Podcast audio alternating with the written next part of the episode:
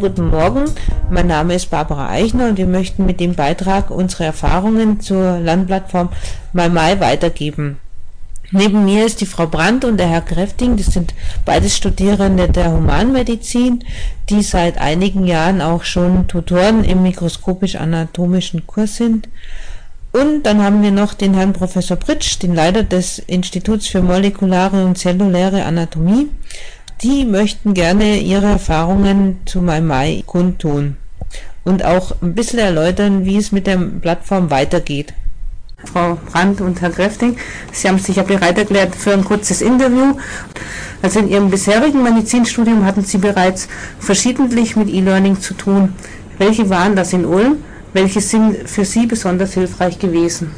Guten Morgen. Ähm, wir hatten schon verschiedentlich damit zu tun, das ist richtig. Wir hatten zum einen in der Biochemie-Vorlesung solche Vorlesungsaufzeichnungen, die wir dann zu Hause ähm, nacharbeiten konnten. Und äh, das ist halt praktisch, wenn man dann immer auf Stopp drücken kann und dann das repetieren kann und komplettieren aus dem Buch.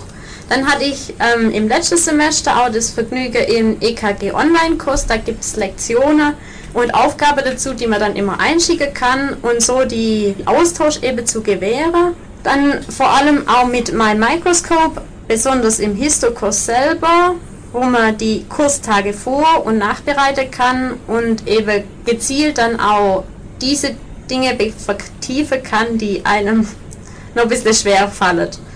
Herr Gröfting, wie sieht es bei Ihnen aus? Guten Morgen auch von mir. Also wir haben schon öfter mit E-Learning zu tun gehabt, beispielsweise, wie ich schon gesagt, in Biochemie, in Physio hatten wir diesen Lab-Tutor, dann Notfall hatten wir auch schon E-Learning und in Prävention und eben in Histo dieses Mal im Mikroskop. Allgemein zu sagen, es, es ist noch Luft nach oben, also man könnte das noch ein bisschen öfter anwenden, das E-Learning, man könnte es auch noch ein bisschen verbessern, was mir oft fehlt, ist Interaktivität, also oft bezieht sich dieses E-Learning nur auf Reproduktion. Da ist es mein Mikroskop eigentlich schon relativ gut, weil man dort auch mit diesem Programm arbeiten kann. Äh, mit den anderen Programmen, wie schon gesagt, ist eher reine Reproduktion, es, was sich dann noch nicht so viel vom Buch unterscheidet. Also wie gesagt, da ist jetzt noch Luft nach oben. Sie sind seit einigen Jahren Tutoren im mikroskopisch-anatomischen Kurs und im vergangenen Sommersemester hatten Sie einen neuen Kurs eingeführt für unsere Studierenden, ein Prüfungsrepetitorium. Dafür waren Sie dieses Mal nicht im Mikroskopiersaal, sondern Sie haben ein neues Medienangebot genutzt, die neue große Medienwand in der anatomischen Lehrsammlung, die die medizinische Fakultät seit neuestem hat, eine Medienwand, an der Studierenden sowohl Infos als auch News ablesen können, aber es können auch Veranstaltungen stattfinden. Unter anderem haben sie dort mein Mikroskop gezeigt. Und wie waren denn Ihre Erfahrungen dazu? Wie haben das die Studierenden aufgenommen und wie fanden Sie es selber?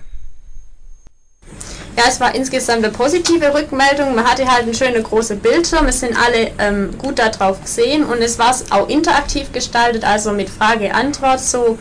In der Interaktion, was sehen die Studenten, wie können sie das beschreiben und einfach, es ging in dem Thema ja um die Differentialdiagnose von der Speicheldrüse, dass man so ein bisschen rekapituliert, was ist in welcher Drüse wichtig und welche ähm, Spezifika kann man sehen, kann man erkennen, einfach so ein bisschen zum das Führen und Begleiten.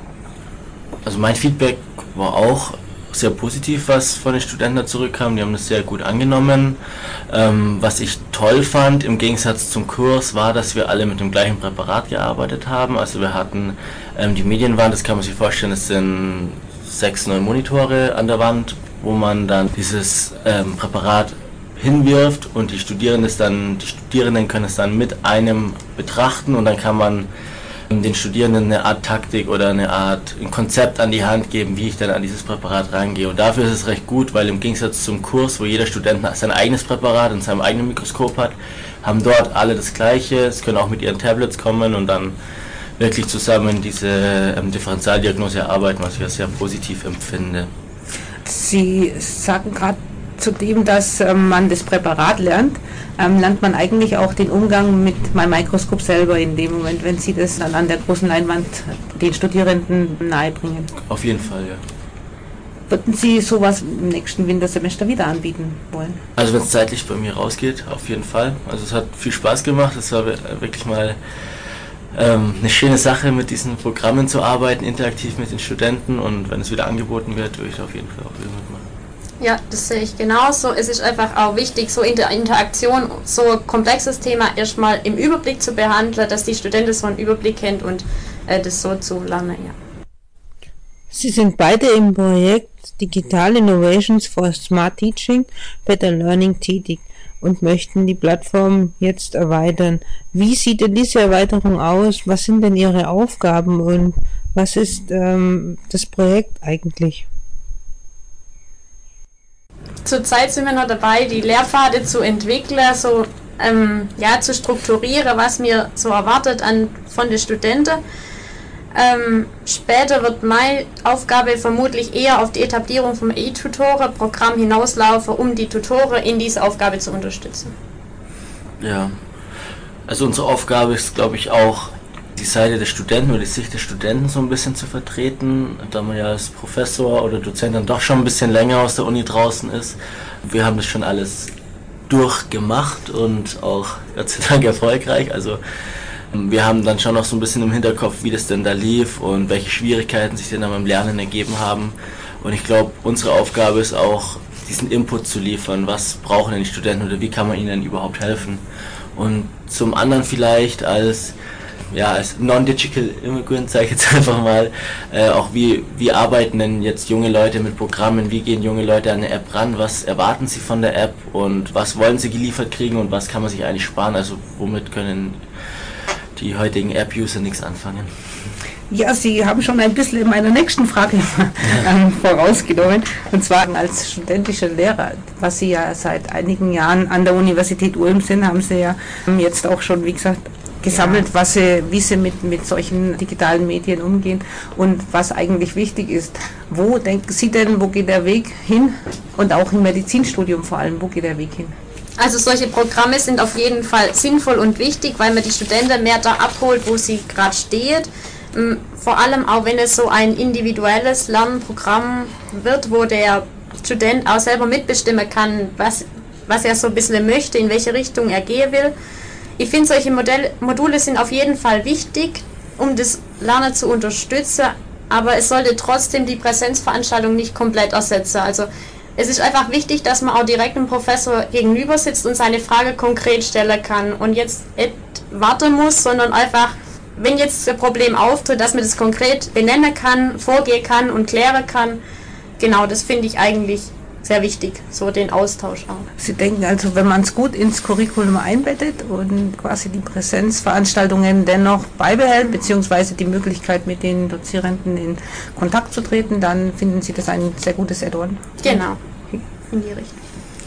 Also ich sehe in diesen E-Learning, vor allem in diesen Lern-Apps eine Riesenchance, einfach ein bisschen Stress aus diesem Medizinstudium rauszunehmen, was ja doch sehr stressbehaftet ist. Und zwar wie schon erwähnt worden ist, ist, ist ein, was, woran wir jetzt arbeiten, ist ein individuelles Lernprogramm. Und es ist, finde ich, wichtig, dem Studenten nicht nur das, das, also inhaltlich das zu liefern, was er braucht, sondern auch auf die Art zu liefern, wie er es braucht, um dadurch, dass er das schneller aufnehmen kann. Und wenn er Lernstoffe schneller aufnehmen kann, spart er sich Zeit, was ihn dann quasi im Alltag auch entlastet oder im Lernstoff entlastet. Und Dadurch wäre es ein ökonomischeres Lernen, was man durch diese Programme erzielen könnte, was glaube ich schon wünschenswert wäre, weil man dann auch dem Studenten am Ende vom Tag mehr Freizeit wiedergibt. Mhm. Okay.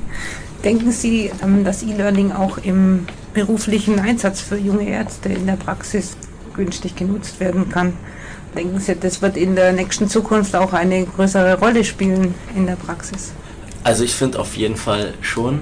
Allein schon mit den Offline-Nachschlagewerken, die man zurzeit auf dem Handy hat und Dosierungs-App für Medikamente und so weiter und so fort. Also junge Ärzte, junge Assistenzärzte sind eben einfach auch, oder Studenten, ich kann jetzt nur aus meiner Sicht sprechen, Studenten in der Formulatur oder später dann im PJ, sind einfach nur nicht sicher in ihren Fächern und man hat zwar viel gelernt, man sollte es dann auch wissen, aber die Realität ist einfach anders. Man kann sich das nicht alles merken und wird sich das auch nicht alles merken, bis man es dann im Alltag öfter immer wieder wiederholt und dann das auch drin bleibt wenn man dann eben einen Helfer dabei hat, ein Smartphone, dann brauche ich kein großes Buch mitschleppen, dann habe ich den ganzen Inhalt off offline verfügbar, kann unter 10 Sekunden schnell was nachschauen und spare mir dann einen Haufen Zeit auch. Also ich finde deswegen das schon sinnvoll.